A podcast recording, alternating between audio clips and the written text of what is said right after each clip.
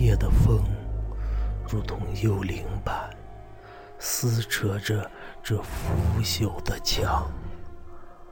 空中弥漫着尸体的恶臭，也夹杂着淡淡的木香。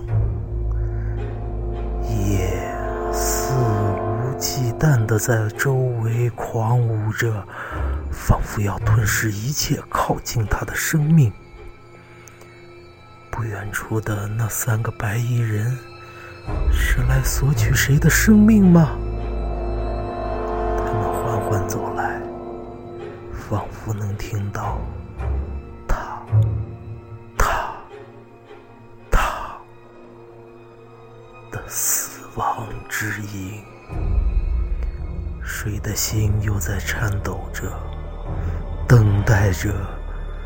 他的死亡之时。